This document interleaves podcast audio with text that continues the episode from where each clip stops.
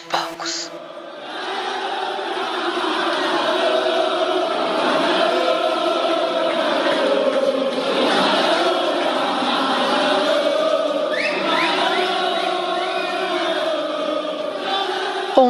25 de novembro de 2020, o mundo perdeu o maior ídolo futebolístico latino-americano. Diego Armando Maradona deixou este mundo após uma parada respiratória aos 60 anos de idade em Buenos Aires, Argentina. Mas afinal, quem foi Maradona? Claro que todos sabemos da importância do craque dentro de campo. Porém, como nós, jovens de vinte e poucos, admiramos tanto um jogador que conquistou a taça do mundo uma década antes de nascermos. Quem foi o mais humano dos deuses, como dizia Galeano? É por isso que eu trouxe duas férias sobre futebol e história para falar com a gente hoje. Então, por favor, José e Zeca se apresentem na ordem que vocês quiserem. O Zé que manda. Como eu já falei no último episódio que eu participei, né? Já tô praticamente em casa. Muito bom momento ouvinte. Muito bom momento entre Jana, Zeca. A terceira vez que eu tô aqui, acredito que eu já posso pedir música. E um prazer. Um prazer estar aqui de novo falando sobre um cara que foi muito mais que apenas mais um jogador, né? Zeca, a palavra é sua. Ah, obrigado, Jana. Queria agradecer de novo o convite, Jana. Queria agradecer também ao Zé pela oportunidade dessa conversa, o podcast 20 e poucos, que tem um prazer enorme de participar. Podcast que eu já acompanho desde o início, como ouvinte, não perco um episódio. Gosto bastante do conteúdo que é produzido aqui. Não tô falando isso pra Jana ser minha amiga. Eu recomendo porque realmente é um conteúdo de qualidade. Podcast é brabo. Podcast é brabo, realmente. E. Mas só porque tem vocês. Não, que isso. Você... é um podcast muito bom, realmente. Recomendo. Vários episódios aqui já ouvi, gostei bastante. São sempre temáticas interessantes serem abordadas, abordadas numa abordagem bem autêntica da Jana. Gosto bastante. E é uma honra poder falar aqui de um gênio do futebol, de um personagem tão marcante para a história do futebol como de toda a sociedade norte-americana, que foi Diego Armando Maradona, né? Exatamente. Para a gente contextualizar aqui a situação, é, não sei se eu falei no episódio que o Zé estava, que no caso era semana passada, mas nós nos conhecemos na Argentina. Bom, Isso. Argentina, terra do Maradona, né? Então eu queria que você falasse, Zeca, já que a gente estava aqui conversando em off, eu falei que todo lugar que você vai, você faz questão de conhecer os estádios de futebol, a história do Isso. futebol do lugar, os, os jogadores e, e assistir jogos, se possível. Então, Queria que você falasse o que, que você sentiu quando você esteve na Argentina sobre essa, esse mito, esse ídolo Maradona, como que é, a, como que era a presença de ter um craque, né, ali naquele país que conquistou uma taça do mundo e uma Copa do Mundo, né, e que fazia tanto ali pela população. Queria que você falasse um pouquinho sobre isso. É, Jana, a Argentina sempre foi um país que eu tive um apreço muito grande, não à toa. Eu escolhi ela para realizar meu intercâmbio, passar aquele mês e meio que a gente passou lá. E assim, é uma característica muito marcante da Argentina, e eu me identifico muito, que eu gosto muito dela, é justamente a relação que o povo tem com o futebol. Os argentinos, eles têm uma paixão, um sentimento pelo esporte que para mim é de uma intensidade que destoa de qualquer outro povo, de qualquer outro país. E nesse contexto, o Maradona tem uma importância muito grande, porque além de ter sido um grande jogador, que fez muito pelo país, que fez muito pela seleção, que fez história no futebol do país, ele é um personagem característico da sociedade argentina. Ele representa realmente o argentino. Ele teve uma origem miserável, como vários argentinos e latinos-americanos de modo geral, tantos países subdesenvolvidos, né, que sofrem com o imperialismo norte-americano, enfim. Ele teve uma origem realmente miserável, de passar fome mesmo, e ele ascendeu na carreira de uma maneira fenomenal, assim, de uma maneira única. Ele iniciou, ele é de Lanús, um bairro de Buenos Aires, um bairro bem pobre, inclusive, preferia. Ele começou a carreira no Argentino Júnior, time pequeno de lá, pequeno médio da cidade. Depois ele jogou no Boca. Pode-se dizer que é um dos principais, se não o principal time na Argentina. Do Boca para o Barcelona, do Barcelona no Napoli. E o Napoli, eu acho que todos os times que ele jogou, ele fez história. Alguns com números muito bons, outros não tantos. Alguns ganhando títulos, campeonatos, fazendo grandes campanhas, outros sem tanto. Mas o Napoli é o que eu acho mais importante da gente frisar, da gente falar da carreira dele. Por quê? O Napoli, ele é um time da região sul da Itália. A região sul da Itália, historicamente, ela é vista como uma região mais pobre. Ela é vista como uma região mais rural, com uma região, digamos, abnegada do país, uma região que sofre muito preconceito, uma região sofre até desprezo da região norte da Itália. E nesse contexto, claro que o futebol de Nápoles, até a chegada do Maradona, era um futebol médio da Itália, era um futebol que não tinha destaque, que não tinha expressividade. Mal comparando, eu acho que a gente pode falar que o Napoli era o equivalente a um, falando aqui do Nordeste brasileiro, a um Fortaleza ou a um Ceará, coisa do tipo. Times que figuram na Série A, jogam primeira divisão, mas que não tem destaque, que não tem grande expressão nacional. E ele chegou no Napoli e elevou o Napoli a um outro nível de competitividade a um outro nível, a um outro patamar. Ele fez o Napoli ganhar dois campeonatos italianos e uma Copa da UEFA. Mal comparando, voltando para a analogia com o Nordeste brasileiro, seria como um grande jogador vir jogar no Fortaleza, no Ceará, e fazer o time ganhar dois brasileiros e uma sul-americana. Quer dizer, fora de série. E para a gente ter ideia de como a admiração, como a devoção para o Napoli é tão grande, o estádio do Napoli, após o falecimento dele ontem, vai mudar de nome vai deixar de se chamar Estádio São Paulo e vai passar a ser Estádio Diego Armando Maradona. E quando a gente pensa na carreira dele, além do Napoli... E já tem um estádio com o nome dele na Argentina, e, né? Exatamente, exatamente, Zé. Também já tem um estádio com o nome dele na Argentina. Além do estádio que leva o nome de Diego Armando Maradona na Argentina, agora vai ter um na Itália. Além desses times, ele também chegou a jogar no Sevilla, da Espanha, no New Old Boys, e ele ainda voltou para o Boca Juniors para encerrar a carreira. E na seleção argentina, ele marcou história para mim, porque não tanto é, por questão técnica. Que tecnicamente ele era um jogador excepcional, mas pelo que ele simbolizou para a Argentina. Maradona jogou quatro Copas do Mundo, quase cinco. 78 ele quase era convocado, com 17 anos ainda, foi cortado no final.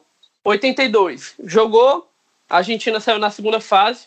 86 jogou e foi o mítico título de 86, que tem uma importância social, política muito grande para a gente no contexto em que é, é, houve aquela partida com a Inglaterra, teve, já fazendo uma ponte com o Zé, teve uma importância muito grande política, né? Porque a Argentina e a Inglaterra que vinha de uma rivalidade muito forte uhum. no que diz respeito à Guerra das Malvinas, né? Em 82 ocorreu a Guerra das Malvinas e a Argentina foi massacrada. Mais 600 argentinos. E é muito engraçado a gente é, a gente estava na Argentina e a gente foi para o Chile depois, a gente vê como eles se odeiam, né? Os argentinos e os chilenos por causa da Guerra das Maldivas. Ex exatamente, É uma coisa assim, sangue nos olhos mesmo. Sangue nos olhos mesmo. Por quê? Porque na época o Chile foi o país da América Latina que ficou do lado da Inglaterra, que não ficou do lado da Argentina. E ofereceu subsídios, apoio à Inglaterra naquela guerra, né? Que a Argentina saiu realmente muito massacrada mais de 600 argentinos morreram, mais de mil ficaram feridos, dentre diversos outros que foram presos, né, na época. E aquela vitória em cima da Inglaterra surgiu como uma oportunidade do povo argentino renovar sua autoestima, do povo argentino se ver como vencedor e sentir que aquela guerra tinha passado justamente contra os ingleses. E aí tem dois acontecimentos nesse jogo que a gente não pode deixar de falar, né? Que foi a chamada Mão de Deus, foi aquele gol que ele claramente ajeitou com a mão. Após o jogo perguntaram se ele tinha ajeitado com a mão, como tinha sido, ele disse que tinha sido a mão de Deus. E aquele segundo gol, fantástico, foi eleito pelo jornal italiano Gazeta dello Sport como o gol do século. No caso, o gol mais bonito de todas as Copas do Mundo. Após isso, a Argentina passou da Bélgica na segunda fase, ganhou o título em cima da Alemanha e foi o segundo título conquistado para a Argentina, em 78, né? Para ter ideia da relevância, Hoje, um dia após o falecimento dele, a rede em que ele marcou aqueles dois gols no Estádio Azteca, na cidade do México, foi coberta por uma coroa de flores em homenagem a ele. Copa seguinte, 1990, fez outra Copa excelente, levou a Argentina à final, foi vice-campeã contra a Alemanha. Em 94, outro acontecimento muito marcante da carreira dele. Começou o campeonato bem, mas saiu ainda na primeira fase porque foi pego no doping. E daí, a gente tem várias facetas para falar da carreira do Maradona, né? Do quanto ele elevou o patamar da seleção argentina, de como ele foi importante para a seleção argentina naquela Copa, também na Copa, no Mundial Sub-20 de 79, Sub-20 que ele ganhou, a história que ele fez com a seleção, o quanto ele levou o patamar do Napoli na Itália, como ele mudou o contexto do futebol na cidade, como ele se tornou um ídolo, e isso dispensa apresentações, né? Assim, é, se fala muito que ele foi um dos maiores jogadores da história. E eu acredito que sim, não apenas pelo que ele fez no campo, mas por fora dele, por como ele lidava com o futebol, por como ele tratava com o futebol. Após esse jogo contra a Inglaterra, em que a Argentina superou os ingleses e foi a semifinal da Copa, ele falou que marcar aqueles dois gols e vencer a Inglaterra era impossível sem lembrar dos, segundo ele, meninos das Malvinas. Quer dizer, uma pessoa, um jogador que no futebol tinha uma consciência, um pensamento crítico social muito admirável, fantástico, né, gente? Exatamente, a gente já pega o gancho aqui para a fala do José, que ontem várias, vários tweets, né, falando que a gente não tem que politizar o Maradona. E aí eu queria que o José falasse um pouquinho sobre isso. Como não politizar uma pessoa que era praticamente amiga de Fidel Castro? Como não politizar uma pessoa que tinha Che Guevara tatuado? E também o Fidel tatuado, né? Como uhum. que a uhum. gente não vai politizar essa pessoa? Então, Jana, é, eu acredito que um primeiro ponto né, que a gente deve colocar é que quando se tem esse tipo de discurso, ah, não podemos politizar tal coisa, a gente já encontra aí uma barreira simbólica, né, uma barreira ideológica, e que no fim das contas está politizando sim, né? Porque quando se tem alguns discursos, por exemplo, não se tem mais jogadores como Maradona, que é um símbolo, que é, não se tem jogadores mais como Eric Cantona, que chamava voadorinho nazista. Não se tem mais jogadores como Sócrates. O grande questão que a gente já se dá de, em um primeiro momento é que os donos dos clubes, dirigentes, patrocinadores, todos eles estão ligados ao grande capital, né? Então, assim, não é de interesse destes jogadores contestadores, não é de interesse desses é, jogadores que se expressem, que falem, principalmente jogadores é, do campo da esquerda, do campo progressista, né?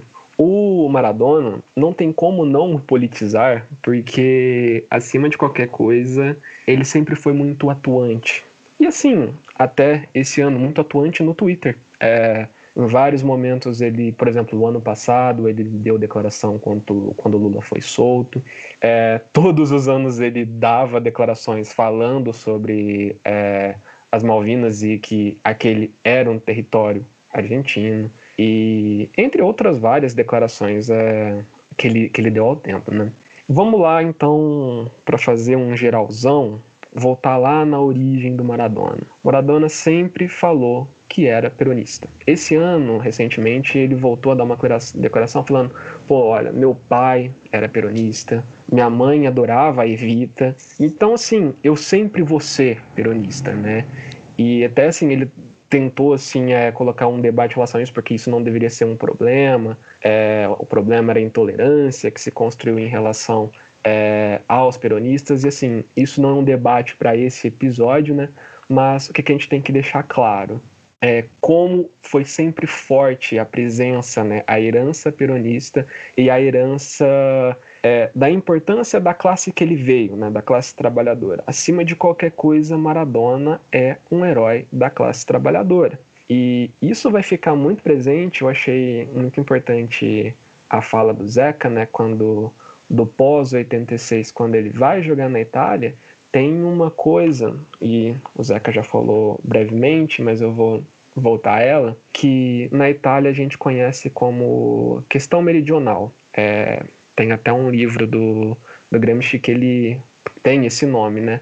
E é bem o que o Zeca disse. É um país dividido entre o norte, esse norte que é mais ligado à indústria, à riqueza, ao, ao dinheiro, se tem a cidade de Milão, de Turim, o desenvolvimento é, industrial, assim, Fiat e outras grandes é, empresas está concentrada ali no norte. E no sul você tem essa região mais pobre, onde uma região carregada da imigração africana, uma região agrária. Então, assim, são duas Itálias. Era naquele momento, continua sendo.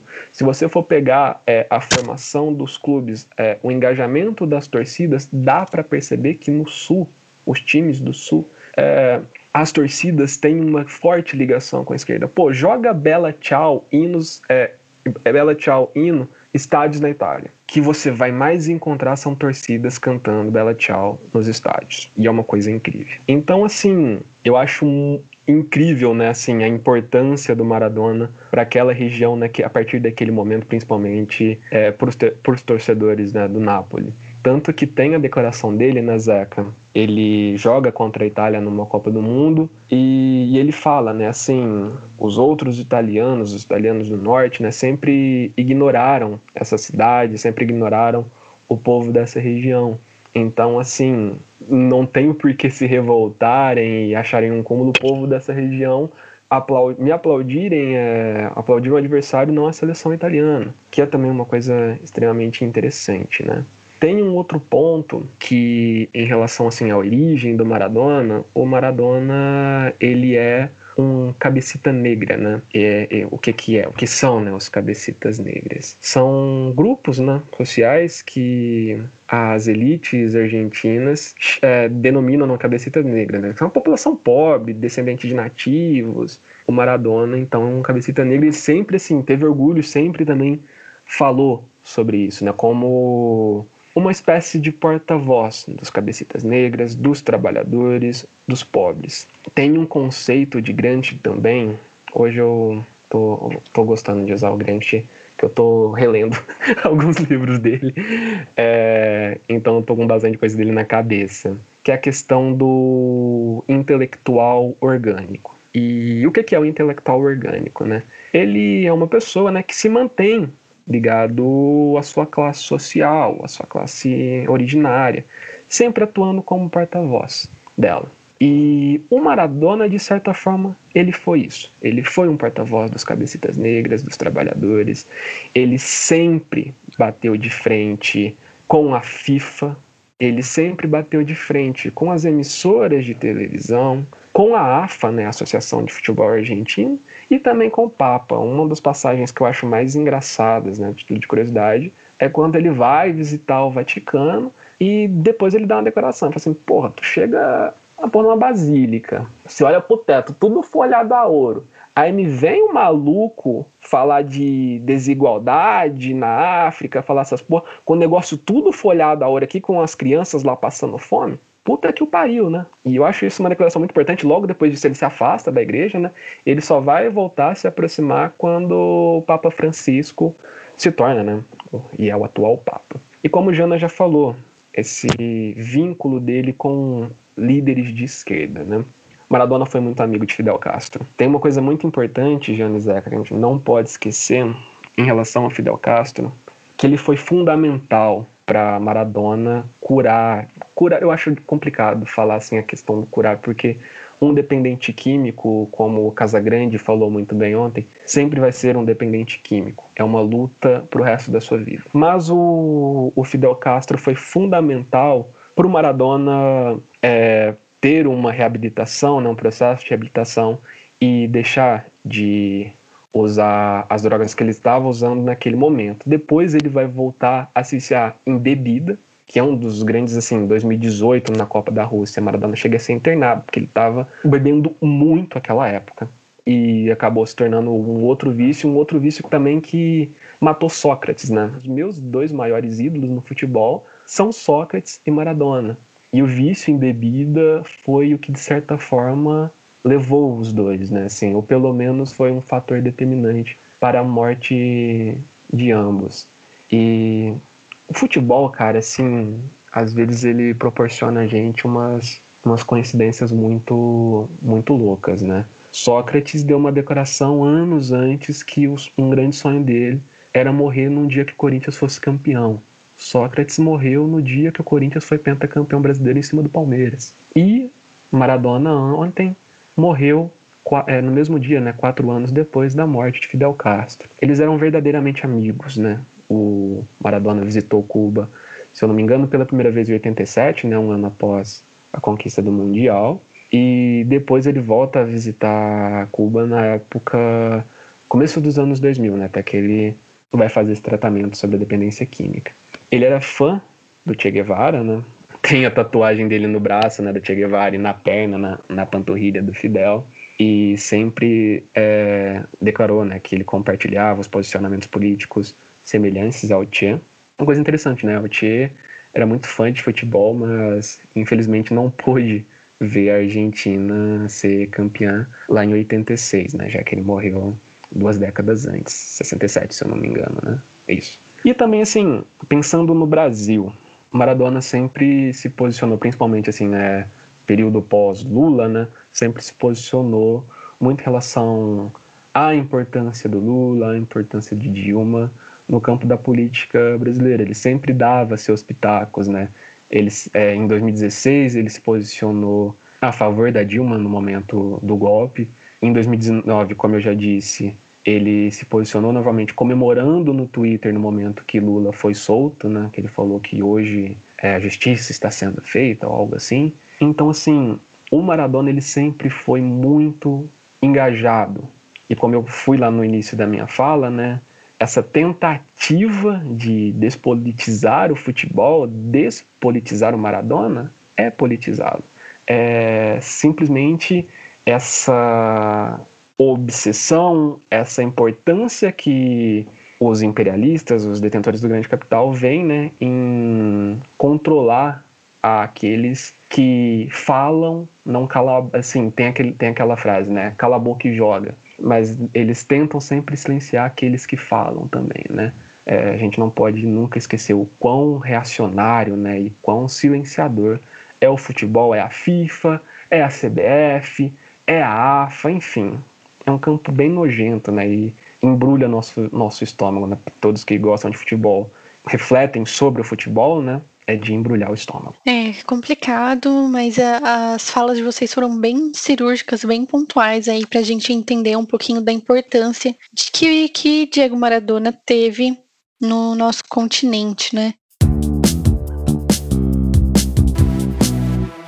Queria que vocês falassem, e aí quem se sentir à vontade para falar sobre o tema, é sobre essa perspectiva que nós brasileiros temos de Pelé e Maradona como uma rivalidade, né? Se personalizou aí na rivalidade bolísticas que a gente tem de Argentina e Brasil, né? Por que, que foram os dois, sendo que os dois são de gerações completamente diferentes, né? O Pelé é 20 anos mais velho que o Maradona. E na verdade mostraram várias imagens ontem na TV dos dois é, em programas de televisão juntos e tal. Queria que vocês falassem um pouquinho sobre essa rivalidade aí deles. Essa rivalidade do Pelé com o Maradona é algo interessante porque, assim, eu sempre penso que do ponto de vista objetivo do futebol, quando você pensa o jogo, não tem tanto sentido, se você for parar para pensar. Pelo motivo que você colocou, principalmente, Jana, que assim, são gerações diferentes, são contextos diferentes, tanto do futebol da América Latina como do futebol mundial mesmo. E assim, é, por mais que o Maradona tenha sido um jogador fenomenal, tenha elevado o patamar da seleção argentina e tenha levado o patamar do Nápoles também, ter feito história no país, fora dele. Objetivamente, quando você pega números, títulos, estatísticas, não tem muito debate, o Pelé foi mais jogador. A questão maior em torno desse debate é porque o Pelé era mais jogador, mas o Maradona era uma figura muito mais importante. Era e é uma figura mais importante. É uma personalidade muito mais importante. É muito mais representativo do país. É, eu acho muito curioso a gente ver essa questão do falecimento do Maradona, porque a gente está vendo que na Argentina é como se é como se não. A pessoa mais importante do país se foi. E você vê comoção geral. A gente viu hoje, na cada rodada, um milhão de pessoas no velório, gente. Isso, para mim, é sem igual do ponto de vista da devoção, do ponto de vista da admiração, qualquer outro jogador, qualquer outro astro, em qualquer outro lugar do mundo. Então, pelo fato dele ser essa figura tão importante, pelo fato dele ser tão representativo da Argentina, da sociedade argentina, ele acaba também sendo representatividade da representativo da rivalidade Brasil e Argentina no futebol, Pelé e Maradona, como algumas pessoas tentam até forçar um pouco a barra hoje, na minha opinião, em querer fazer uma rivalidade que já foi um pouco mais forte entre Messi e Neymar. Objetivamente não tem muito sentido. É muito mais uma forçação de barra para a questão da rivalidade entre os países, que é histórica no futebol. Mas Pelé e Maradona, a gente fala isso porque são como dois jogadores que marcaram a história de futebol do país. O Pelé marcou a história de futebol do futebol do país, é, venceu três Copas, foi bicampeão mundial com o Santos e levou o nome do Brasil para o mundo inteiro. E o Maradona, no contexto da Argentina, fez o mesmo. Ambos elevaram o futebol brasileiro e o futebol argentino de um patamar para o outro. A diferença é que quando a gente lembra de um, no caso Pelé, a gente pensa em futebol. Você pensa no Pelé, você pensa em futebol. Basicamente, você pensa em futebol, em algumas besteiras, em algumas coisas ruins, bem reprováveis que ele fez na vida dele. Mas o principal é o futebol. Você não tem a figura dele representativa, você não tem a figura dele como força. Já no caso Maradona. Oi. É, desculpa Fala, te Zé. interromper. É não, é que, que isso. Eu tava tendo uma conversa sobre isso com uns amigos hoje mais cedo.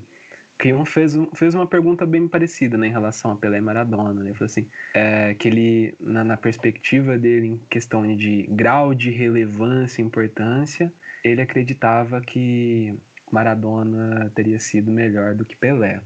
Aí assim, gente, vamos, vamos partir assim de um ponto, né? A gente compara quem foi melhor, Mercedes Sosa ou Elis Regina? Não. Não. São duas grandes cantoras, é, importantes demais para os países e para a América Latina como um todo. É, eu vejo esse ponto, eu ainda comentei com ele, ele falou, eu, eu, comentei né, que eu ia participar do podcast. Ele falou, mano, fale isso daí que é uma frase de efeito muito boa. O Pelé, ele representa um, um esporte. Isso. Pelé representa o futebol. Isso. Maradona representa um povo. Maradona representa o povo da América Latina. Acho que é aí que está a grande diferença entre os dois. Em relação a futebol, ao esporte, não tem lógica comparar ambos. Não tem. São de momentos. Cabimento nenhum. É, são de momentos diferentes. E também não faz sentido, mas assim, tentando explicar o porquê que existe essa comparação, sempre tem essa questão, assim, principalmente na, na imprensa brasileira, de querer comparar ou falar fulano é o Pelé de tal esporte. Vamos tentar é, explicar o porquê que isso existe, né? O Pelé, ele sempre foi construído mediaticamente como uma unanimidade. É, você não consegue lembrar do Pelé fazendo propaganda de bebida alcoólica, de cigarro ou coisas do tipo, né, quando era permitido fazer propaganda de cigarro na TV. O Pelé sempre conseguiu ser um empresário de si mesmo, né, da sua imagem. Ele sempre vendeu sua imagem para diversas marcas e sempre teve na sua imagem muito atrelada principalmente ao uso comercial e ao uso que a Rede Globo fez dele, né, como um garoto propaganda. E aquele garoto propaganda daquela imagem do Brasil que vai para frente, o Brasil melhor do mundo, é, para frente Brasil, vamos seleção. Isso é uma estética da ditadura militar. Não foi só Pelé.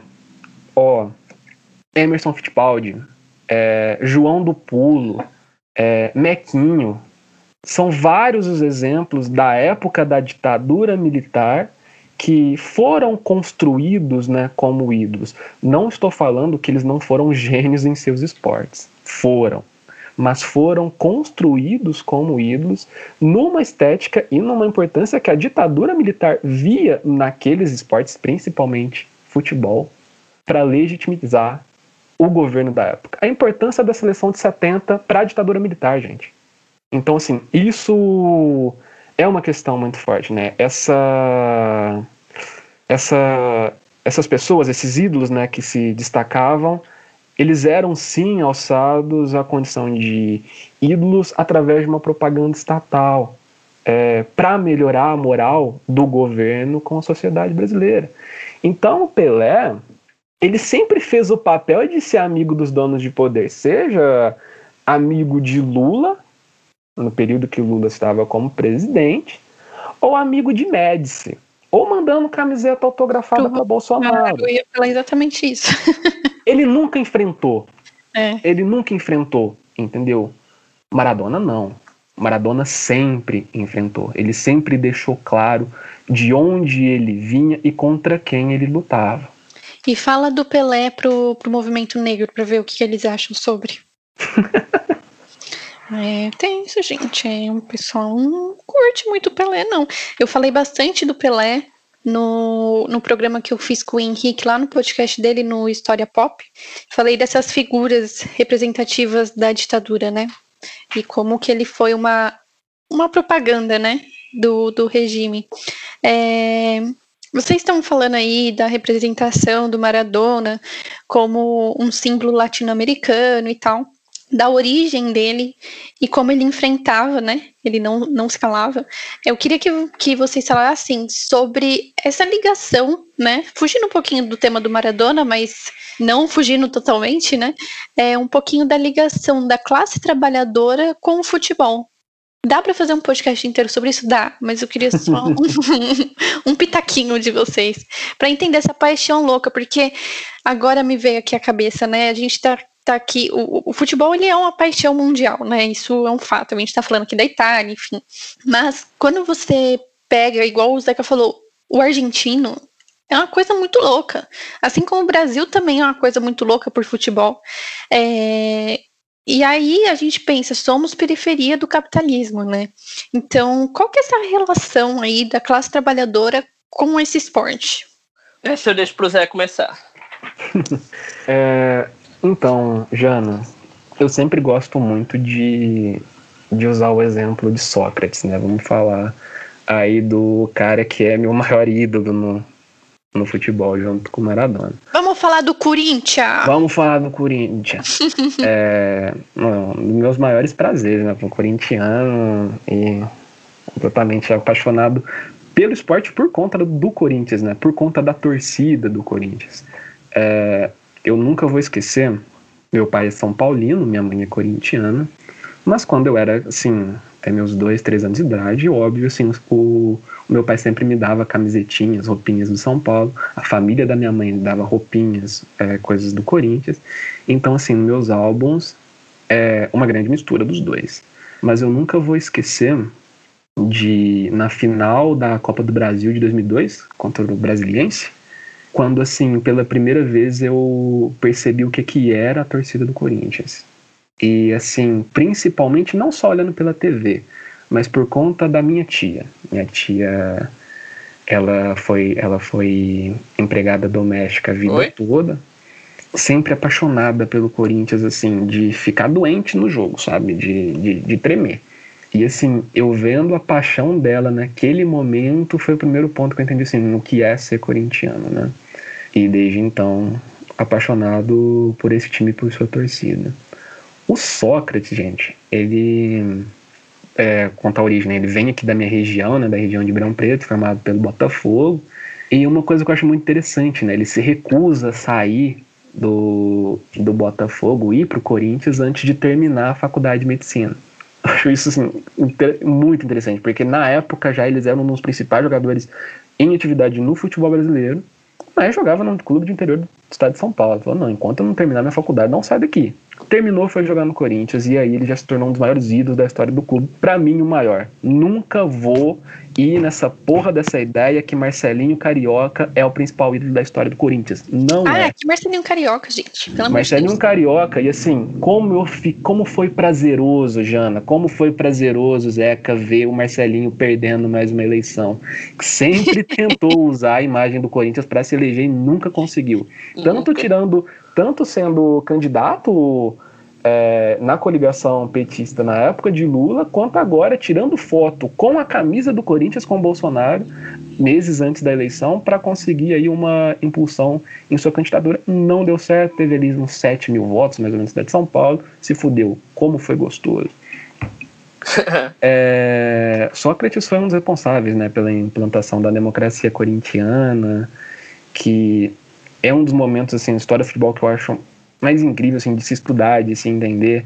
Ali você pega e vê assim, como foi importante aquele movimento daqueles jogadores dentro de um clube para de direta já no primeiro momento, mas também assim a organização e a consciência política daqueles jogadores ali num momento de fim de ditadura militar e a importância assim que aquelas figuras eram para sua torcida a torcida abraça, a torcida compra aquela ideia. É, cara, quantos comícios Sócrates foi, assim, não só Sócrates, né? Casa Grande também, Casa Grande também tem tatuagem do Che Guevara no braço. É, Casa Vladimir... Grande que dá esporro no, no Caio por ele não deixar as pessoas falarem sobre política nos programas. Assim, o Casa Grande existe Assim como existiu aconteceu ontem com Maradona de pessoas fazendo piada com dependente químico. É, talvez o grande exemplo no futebol brasileiro seja Casa Grande, porque a maioria das falas dele são deslegitimizadas por ele ser um dependente químico. É, que ele fala, né? Eu sou dependente químico em, em tratamento. Sempre serei, mas eu preciso me tratar sempre para não voltar a, a consumir. Então, muitas vezes ele se torna piada por conta disso. Isso não é piada. E Maradona também, assim, durante toda a vida foi tratado como piada por ser um dependente químico. Ontem, várias vezes em vários grupos e páginas que eu acompanho, gente fazendo piada, ah, teve uma carreira em tanto, com sentido de duplo, sentido mesmo, fazendo chacota com isso. Isso não é piada. Isso não tem a menor graça, entendeu? Sempre que a gente vê esse tipo de coisa, a gente tem que bater de frente também. É, é um problema muito, muito sério. Mas, enfim, Casa Grande, decoração dele, aquele esporro que ele deu no Caio Ribeiro também foi ótimo. Ontem a fala dele sobre o Maradona, quem não viu, assista, é muito importante. Mas voltando, né, a importância desses jogadores ali naquele momento, é, em conseguir se articular politicamente e lutar né, contra o regime da ditadura no Brasil foi muito, muito importante mesmo. Gente, se for para falar de Maradona e, e Sócrates, o episódio vai ter duas horas. Me controle. Mas que episódio que você participa que não tem duas horas? É porque eu tenho Me diga. tá vendo? Eu, tenho, eu sei que se eu empolgar no rolê, só vai. O, o Zeca te, quer assistir o jogo do Fortaleza, não podemos se alongar muito, não. É, de verdade. Não, mas tá tudo bem, tá tudo bem. Então o papo tá bom, o papo tá bom. É, e você falou das drogas, né, Zé? E é justamente sobre isso, né? As pessoas é, resumem um, um, o fim da carreira, né, do Maradona como se fosse tipo ah, um grande jogador, acabou pelas drogas e fim, como se não tivesse uma uma pessoa ali por trás com opiniões, com, com muito sucesso, né? Que e, e foi interrompida por um problema de saúde, né? Ô, Jana, assim, voltando à Casa Grande, o Casa Grande falou isso, né? O, o Maradona, ele não morreu ontem, né? Não foi assim. É... O Maradona morre no dia 25 de novembro. O Maradona, ele, a pessoa a usar, ela vai morrendo aos poucos. Uhum. Ela vai é, perdendo a vida aos poucos. Até a parte que o Casagrande se emocionou nessa fala. A mesma coisa Sócrates. Sócrates, no final de vida, é, e todos os problemas que teve por conta é, da bebida, teve um fim de vida muito pesado, né? Maradona, um mês atrás, estava internado. Então, assim, me incomoda de verdade esse ponto. Eu só queria voltar a, ao que você tinha falado antes, tá, Jana? Que eu empolguei falando sobre Sócrates, eu nem fui tanto nesse ponto sobre a importância para a classe trabalhadora. É, eu gosto de usar o exemplo da Itália porque, assim, principalmente na parte sul do país, a classe trabalhadora é muito envolvida com o esporte. Na Argentina também, como o Zeca falou, a classe trabalhadora é muito envolvida com o esporte. E no Brasil também, gente, o tanto de, de coletivos, é, eu faço parte do coletivo Democracia Corintiana, acompanhando de longe, né, até pelo lugar que eu moro, não tem como acompanhar tão de perto, mas assim, como você consegue se organizar por conta desses coletivos, né, assim, através do esporte, para debater política. Vamos lembrar as manifestações que tiveram é, no começo do ano das torcidas organizadas do Corinthians, ali na Avenida Paulista foi muito importante, marcou. E graças a Deus que tiveram. Foi muito importante, foi muito importante mesmo. Então, assim, novamente, voltando ao começo lá da minha fala, não tem como despolitizar o futebol. Não tem como desassociar as duas coisas. Porque um menino é, e uma menina também, é, não o tanto de meninas assim que desde pequenas querem ser jogadoras e agora ainda mais porque finalmente mesmo que completamente assim distoante, né, futebol masculino e feminino, em questões de, é, de investimento, de patrocinadores e de divulgação, mas aos poucos agora sim, futebol feminino finalmente está evoluindo no país por conta de leis que clubes têm que ter é, times femininos, né, os clubes de primeira e segunda divisão. Então, assim, a menina ou menino, desde pequenos, pô, o que, que você sonha? Quero ser jogador. Independente, assim, principalmente da classe trabalhadora, o quanto, assim, de discursos que a gente tem de jogadores profissionais, que falar desde, assim, criança, família passando fome, pai, mãe não conseguia sustentar, mas mesmo assim, o meu sonho de ser jogador para dar uma vida melhor para minha família. Uma até de uma forma, forma não muito... Né? Até de uma forma não tão politizada, assim, uhum. é mas você tem essa questão da ascensão, né? De melhorar a vida da sua família. O Adriano, eu acho o Adriano um bom exemplo. Porque assim, o Adriano não é só a questão de melhorar a vida da minha família, mas a questão de melhorar a vida da minha comunidade. Sim. Adriano até hoje mora na comunidade que nasceu. Sempre deixou claro o quanto era apaixonado por aquele lugar e o quanto era importante para ele ajudar aquelas pessoas. Então, assim, é muito importante, não dá para desassociar as duas coisas, porque a criancinha da periferia, a grande maioria delas que estão jogando bola ali na rua, em qualquer lugar, sonham em ser um jogador um dia por conta da ascensão, né? Então a gente tem sim que pensar as duas coisas juntas. Eu concordo totalmente com a linha de raciocínio do Zé. Eu acho que, assim, no mundo que é tão desigual, cidade capitalista em que as oportunidades são tão desiguais, o futebol realmente funciona como quase um. Sei nem a palavra correta para utilizar, não sei se seria quase um vetor mesmo para o mais pobre, para aquele cara da periferia poder sonhar mais alto, né? Ele não pode sonhar em ser médico, ele não pode sonhar em ser engenheiro, ser advogado, enfim, nas profissões tradicionais, porque ele vê aquilo tanto do alcance dele, né? Porque, porque ele não tem oportunidade para estar naqueles espaços, para ocupar aquilo ali. É difícil ele pensar naquilo, mas quando ele pensa no futebol, quando ele vê personalidades que vieram da origem dele, vieram de comunidades como a dele, e vê aqueles caras conseguindo, é realmente um exemplo de inspiração, né? E essa, como você falou, isso não é nenhuma questão política, nem ideológica, nem nada, não. É uma questão assim mesmo de fato, né? E assim, é, quando a gente pensa em futebol, a gente não pode associar política de modo nenhum, porque Primeiro que, naturalmente, tudo é político, né? Não tem como despolitizar nada na sociedade porque tudo tem político envolvido no meio. Seja maior ou menor grau, dependendo da circunstância, claro. Segundo que, assim, é, a luta do futebol, principalmente em países que o, futebol, que o futebol é mais popular, como o Brasil, a Argentina, ela, a, as lutas sociais se entrecruzam muito com as, as lutas dos times de futebol, né? A gente tem o clássico exemplo do Corinthians, a questão da democracia corintiana, de Sócrates e tudo. Na questão racial, a gente tem um exemplo como do Vasco, né? O Vasco, do, o Vasco Bangu, que foram os primeiros times brasileiros a aceitarem negros em seus elencos e tudo. Uhum.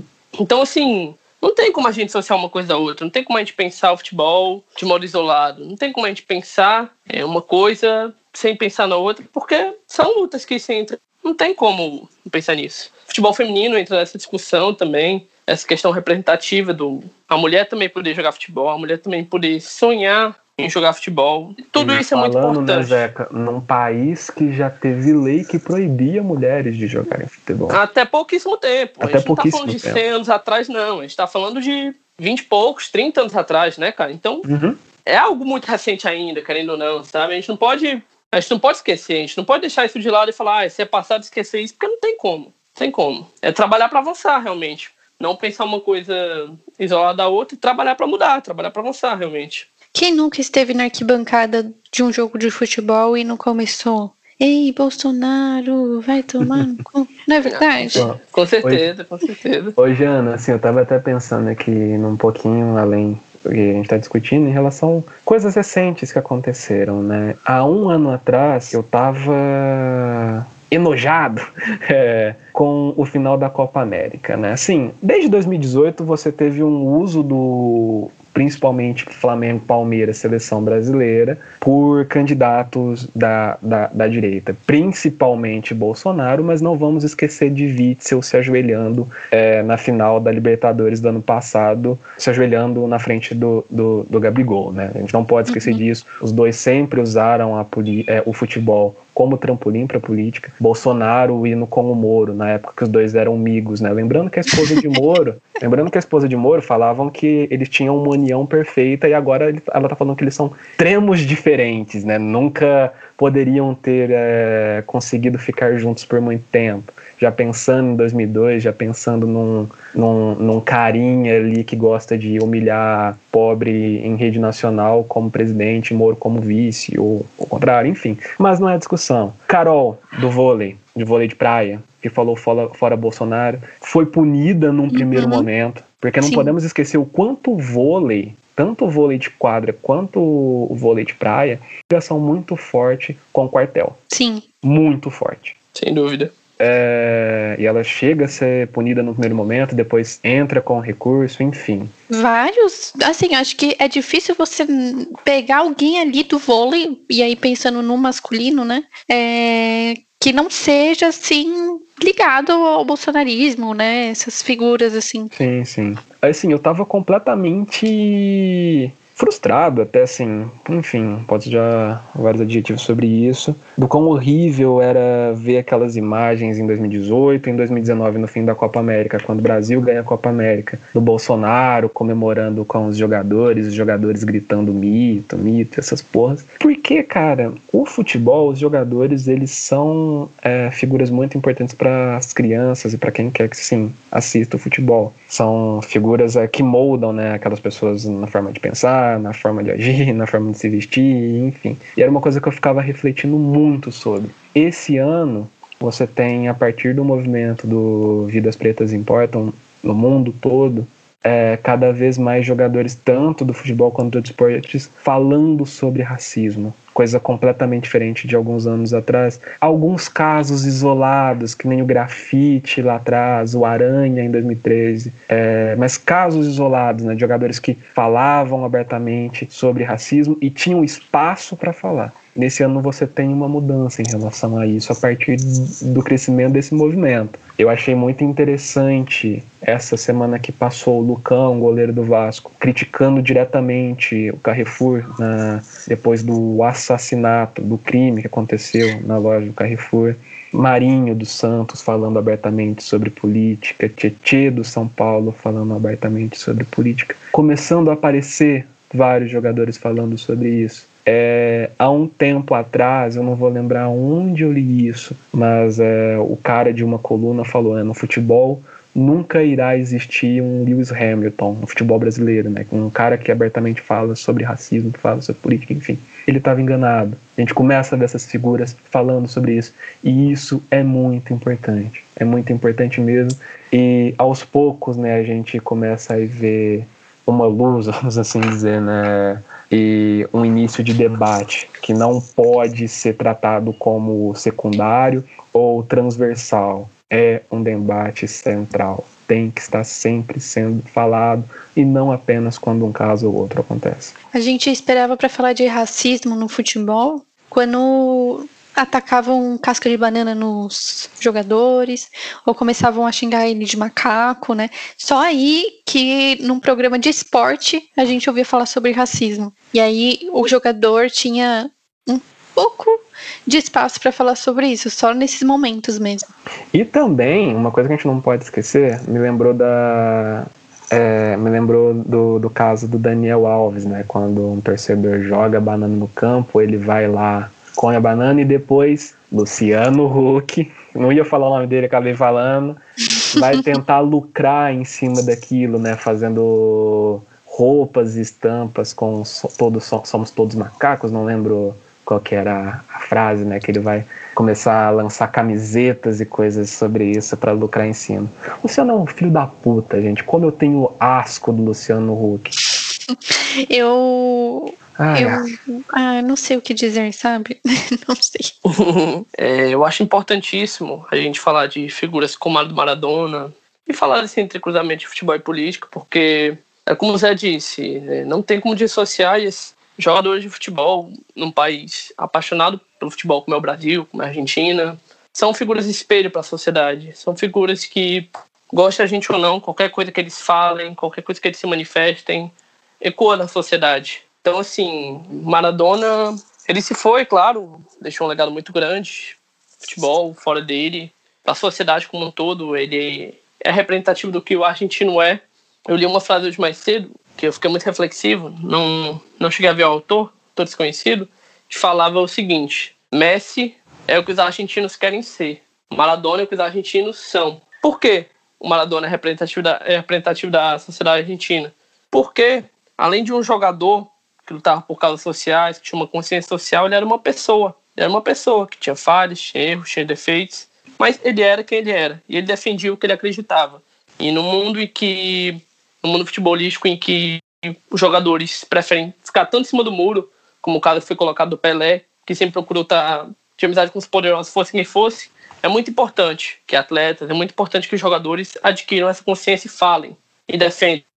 Perfeita a fala do Zeca. Eu acredito assim, como a gente já disse aqui várias vezes, né? O, o Maradona foi, é e sempre vai ser um herói né, da América Latina, né? Um, a, a imagem dele representa muito bem o que é a América Latina, né? Aquela frase, né? O povo sem pernas, mas que caminha. Então, quando se fala que ele é o humano, o, o Deus mais humano de todos, né? É bem nesse sentido, né? Porque ele habitou e vai habitar o imaginário do povo. É, ele fugiu, né? Do, dos padrões de ídolos construídos, ídolos perfeitos, é, sendo, sempre se impondo, né? Sempre se impondo, independente de quem fosse, seja FIFA, seja um governante, enfim, sempre deixando claro de onde ele vinha e pelo que ele lutava e quem e qual classe ele representava dentro e fora dos campos. Só para encerrar, Jana, uma coisa que eu preciso falar aqui não é de surpresa nenhuma pra gente. Eu tô, eu, eu tô desde cedo um pouco rindo sobre isso até. Vocês acreditam que o PCO não fez nenhuma nota falando sobre a morte do, do Maradona? Fiquei pensando sobre isso, né? Pô, por que o PCO não fez nota sobre a morte do Maradona? Será que o Maradona é porque o Maradona não é o Neymar, né? Que o, o imperialismo não estava deixando driblar? Ou será que o Maradona não é o Robinho, né? Estuprador filho da puta que tinha que apodrecer na cadeia? Será que é por conta disso? O PCO, ai, ai, sempre andando de, de, de mãos dadas com a direita, né? O PCO é um é o eu gosto muito daquela página, sigam, é o PCO que é Pimentismo, Carluxismo e Olavismo. Nada representa o PCO mais do que essa página. Ah, grande histeria aquela porra daquele, daquele partido. Daqui a alguns anos vão pegar o PCO e vão falar que ele era de esquerda também. Declarou voto nulo em todas as capitais, cacete. Semana passada, semana passada não, semana retrasada, tava brigando com um cara do PCO lá no Democracia Coletivo, é, do, do, Coletivo Democracia Corintiano, maluco do cacete, falando que Boulos era neo-stalinista. Vai pra puta que pariu, mano. A galera vive no mundo de Gumball, num, num mundo paralelo. É muita ignorância, Caralho, é muita ignorância. Pariu. Come o azedo com o PCO. Mas era só sobre isso, não quero estragar o episódio falando. Com a raiva, né? é que eu preciso ter uma descarga de ódio, pelo menos uma sim, vez no episódio, sabe? Sim. Aí eu deixei pro final dessa vez. Pra que terapia? A gente faz podcast. Vinte poucos. Dicas culturais. Dicas culturais? Bom, é, já que o principal tema do episódio foi o Maradona, né? Eu queria recomendar o livro. O livro de Eu Sou El Diego, que é justamente a autobiografia do Maradona. Livro excelente, muito bom. Foi publicado aqui no Brasil, se não me engano, em 2000. E, assim, conta bem a história dele no futebol, ligado a causas sociais, o personagem que ele foi. Enfim, é, uma, é um excelente livro, é uma biografia de mão cheia, realmente, muito rica. Outra dica cultural também, que eu gostaria de deixar. É, é acho que pode ser considerada uma dica assim.